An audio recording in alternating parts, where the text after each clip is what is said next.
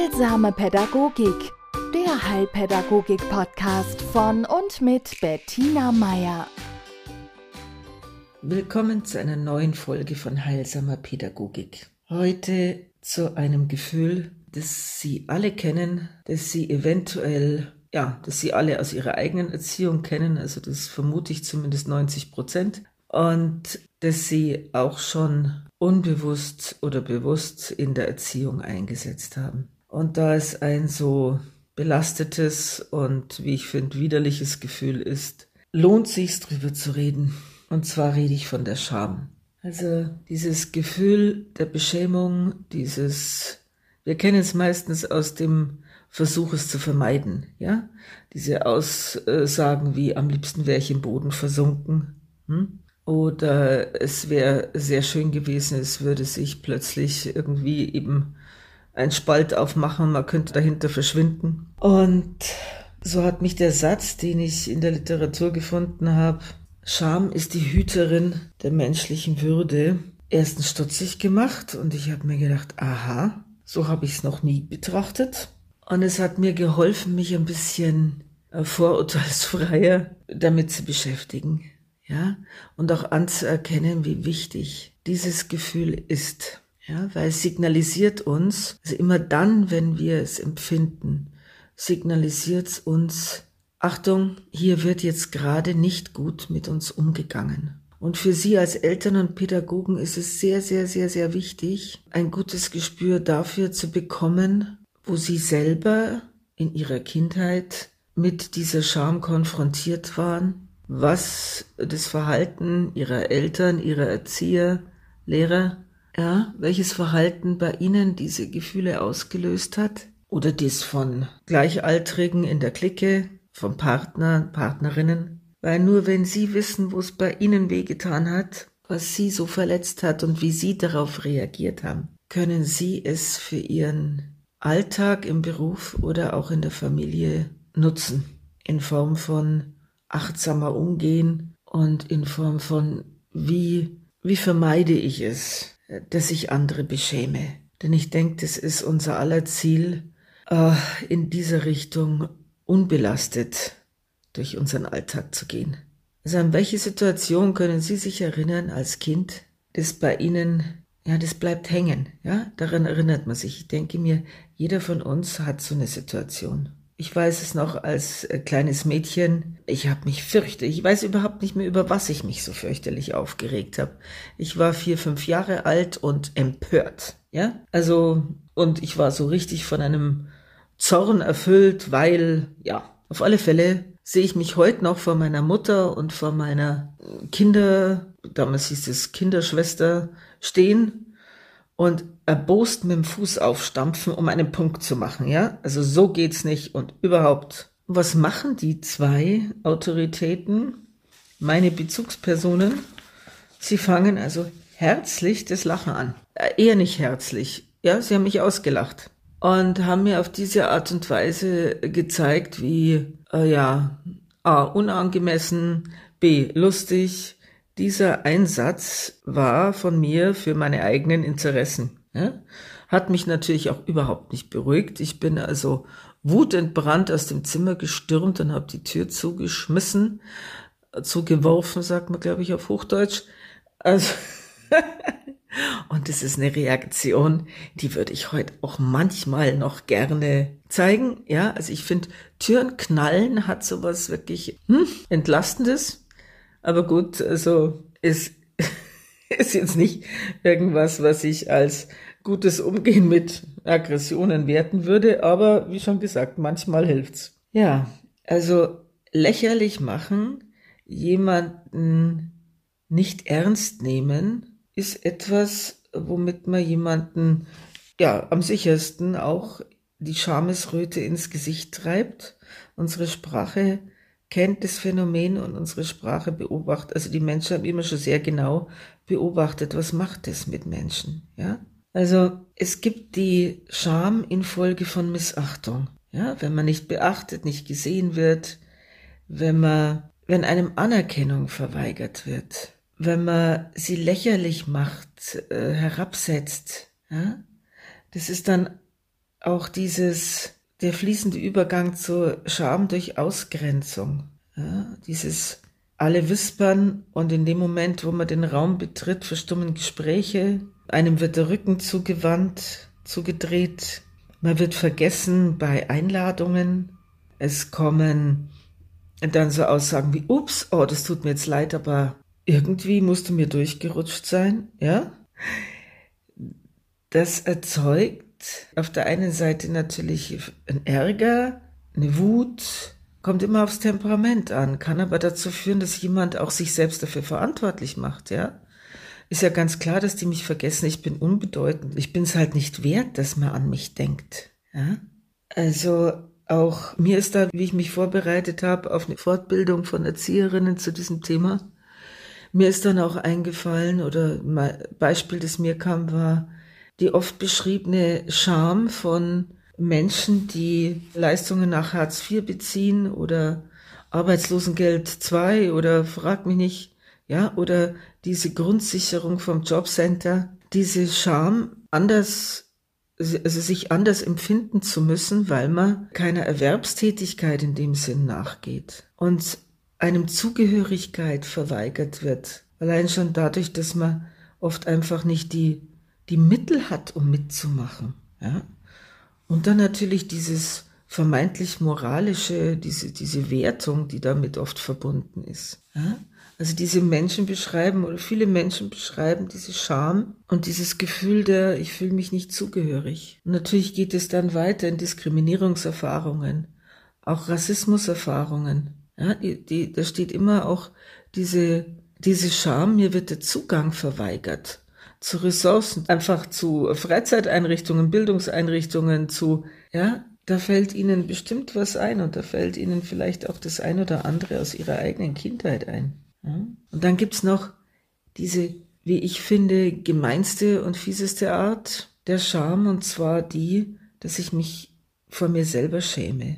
Für etwas, was ich getan habe und das, wo ich ganz genau merke, da habe ich meine eigenen moralischen Normen und Werte verletzt. Ja, weil ich mitgemacht habe bei irgendetwas, was ich persönlich jetzt allein nie gemacht hätte. Ja, weil ich mich mitziehen habe lassen, mitreißen habe lassen oder weil ich einfach mal ausprobieren wollte, wie das ist. Also ich weiß heute noch, dass ich meinem Bruder mal einen Satz an den Kopf geknallt habe, da waren wir beide wirklich Kinder. So was weiß ich, ich war acht, er war fünf. Und ich habe ihm eine wirkliche Gemeinheit an den Kopf gelassen und die war deswegen so gemein, weil sie wahr war. Ja? Und also ich habe ihn unter der Gürtellinie getroffen. Und dafür schäme ich mich heute noch. Ja, weil ich gemerkt habe, wie es ihn getroffen hat.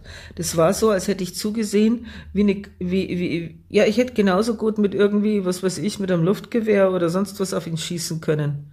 Der Impact war so. Ich habe den auch gefühlt. Ja? Also wenn man was tut, was den eigenen, den eigenen Werten und dem eigenen Herzen eigentlich zuwiderläuft, dann schämt man sich. Was allerdings auch den positiven Nebeneffekt haben kann, man tut sowas wirklich nie wieder oder bemüht sich zumindest. Ja? Also es kann auch dazu führen, dass wir selber uns nach unseren Idealen ausrichten. Das ist, das ist der Vorteil davon. Ja? Aber dazu muss es ein bewusst geworden sein. Dazu muss man wirklich auch reingehen in diesen Schmerz, den das auslöst. Also sich schämen für etwas kann wirklich dazu führen, dass wir unsere eigenen Werte und Normen überprüfen und uns entscheiden können, äh, ja, an was wir uns in Zukunft halten. Kann aber auch dazu führen, dass, wenn wir gegen Werte und Normen einer Gemeinschaft verstoßen, in der wir gern wären, ja, bei Jugendlichen die Clique, dass wir das abwägen müssen, deren Werte gegen die individuellen und uns entscheiden müssen, was ist uns wichtiger. Ja? Denn natürlich kann der, der Wunsch, zur Gruppe zu gehören, auch dazu führen, dass wir mit unseren eigenen Werten in, in Konflikt kommen. Ja? Aber jetzt bezogen auf unsere Kinder, sollten sie sich jemals bei dem Satz ertappen, du solltest dich schämen, ja, dann wäre es ein sehr guter Zeitpunkt, darüber nachzudenken, was ich damit meinem Kind eigentlich sagen will. Ja, Denn die Grenze dazu, beziehungsweise dass das so ankommt, dass ich weiß, was gut und was ein guter Mensch ist, und dass das Kind in diesem Verhalten, das es gerade zeigt, kein guter Mensch ist, ist eine wirkliche, wirkliche Abwertung. Ja? Also dieses Du solltest dich schämen ist eine, da sage ich dem, dem Kind wirklich, du bist ein schlechter Mensch, wenn du das tust. Ja? Und das ist toxisch. Es ist was anderes, wenn ich sage, mit diesem Verhalten bin ich jetzt überhaupt nicht einverstanden. Aus diesen und diesen Gründen. Ja? Und spürst du, was das mit dir macht, ja? Wenn du das tust? Oder sag mir, wie sich's anfühlt. Und, und dann wirklich interessiert sein. Nicht schon die Meinung haben, sie wüssten, wie sich's anfühlt. Ja? Also in der Regel haben Kinder einen sehr guten moralischen Kompass. Und wir haben auch wirklich immer wieder Kinder, die schämen sich für was, das uns total wundert. Ja, weil Kinder noch oft, also gerade die Kleinen, so ein egozentrisches, also auf sich selbst gerichtetes Weltbild haben. Ihre Welterklärung funktioniert über, über sich selber. Ja, also dieses irgendwelche Katastrophen passieren, weil ich jetzt was Böses in Anführungszeichen gedacht habe. Ja, weil ich wütend war. Also was weiß ich, Mama oder Papa haben einen Unfall gebaut, weil ich vorher mich gerade fürchterlich über sie geärgert habe. Ja, deswegen ja, hatten die einen Unfall mit dem Rad oder deswegen ist die Mama über den Eimer gestolpert und hat sich am Knie verletzt oder ja, Kinder denken so, würden wir selber als auf unsere Erwachsenenperspektive gar nicht mehr so sehen. Aber Kinder machen sich verantwortlich für irgendwas und daraus resultiert dann oft eine Scham. Und das ist wichtig, da dahinter zu kommen.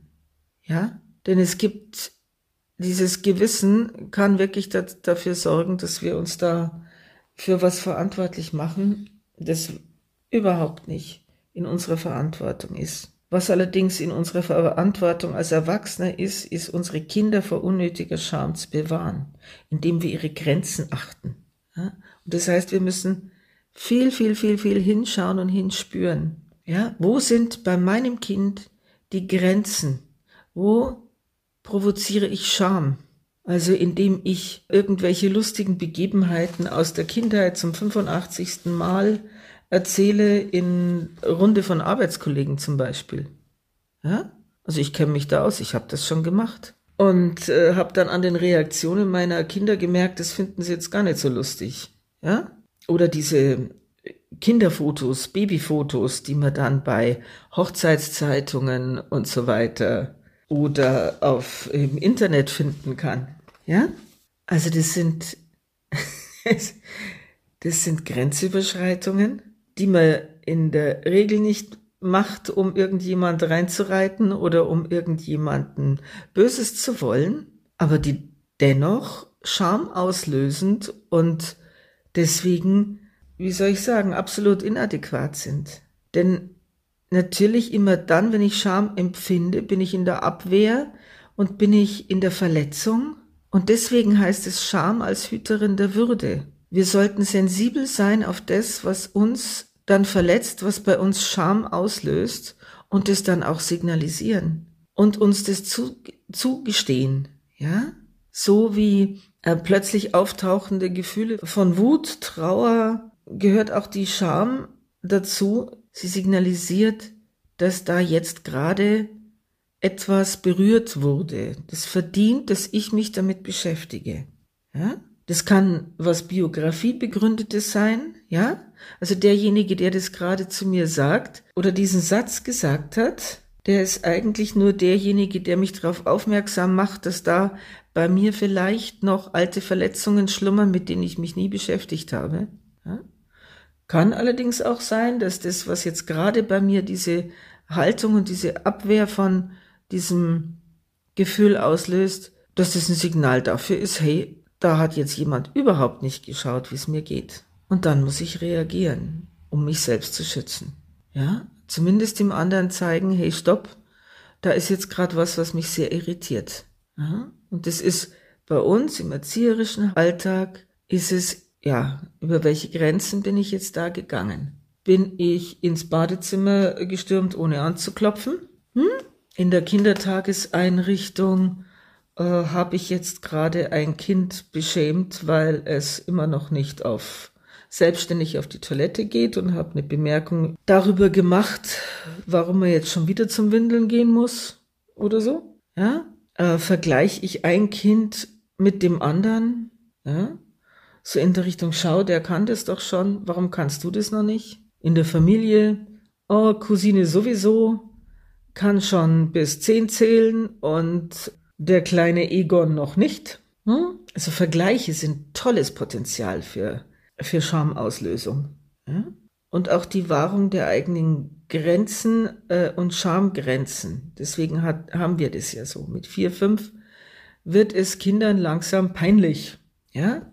Jedes Kind hatte seine eigene Grenze, aber dann will es halt nicht mit dem Bruder oder der Schwester gemeinsam in der Badewanne sitzen. Ja? Dann braucht es einen eigenen Raum, um sich umzuziehen. Dann will es nicht, dass Mama oder Papa zusehen, wenn sich's umzieht. Und deswegen äh, gibt's ja auch getrennte Umkleiden beim Turnen oder beim Sport. Hm?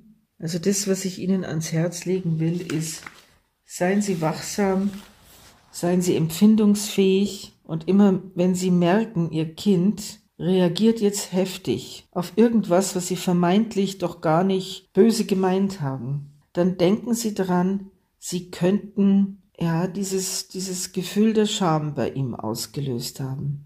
Und jedes Kind reagiert da anders, jeder Erwachsene auch anders. Ja, entweder mit Rückzug Angriff. gibt auch Kinder, die sich dann selbst verletzen. Also ich habe ich hab genügend Kinder erlebt, die sich ziemlich hart immer wieder mit der flachen Handfläche auf die Stirn schlagen und so Sachen sagen wie, ah ja, ich bin ja dumm. Ja, ich kann das ja nicht. Ah, was war ich wieder dumm? Ja, das sind Folgen von Beschämung. Und es gibt Kinder, die mittlerweile so, so blind geworden sind für dieses für dieses Gefühl, weil sie so dauerbeschämt wurden, weil so über ihre Grenzen gegangen worden sind, dass sie es gar nicht mehr merken. Ja, also die, die äh, aufgehört haben, sich zu wehren gegen Beschämung, die das dann ausblenden, die das betäuben, die das negieren. Ja, die also dieses Gefühl verloren haben dafür, was ihnen gut tut. Und das will keiner von uns. Das wollen wir, das dem wollen wir entgegenwirken. Ja? Und deswegen wollte ich Sie heute in diesem Beitrag für dieses Gefühl der Scham sensibilisieren und Ihnen gleichzeitig ha, diese hoffnungsvolle Perspektive oder Sichtweise auch vermitteln. Scham ist für was gut. Scham ist ein wahnsinnig wichtiges Gefühl. Vor allen Dingen ist sehr, sehr wichtig, dass wir wissen, was sie auslöst bei uns und dass wir dann sensibel und fürsorglich mit uns und mit den Menschen, die uns anvertraut sind, umgehen. Viel Erfolg dabei. Heilsame Pädagogik, der Heilpädagogik-Podcast von und mit Bettina Meier.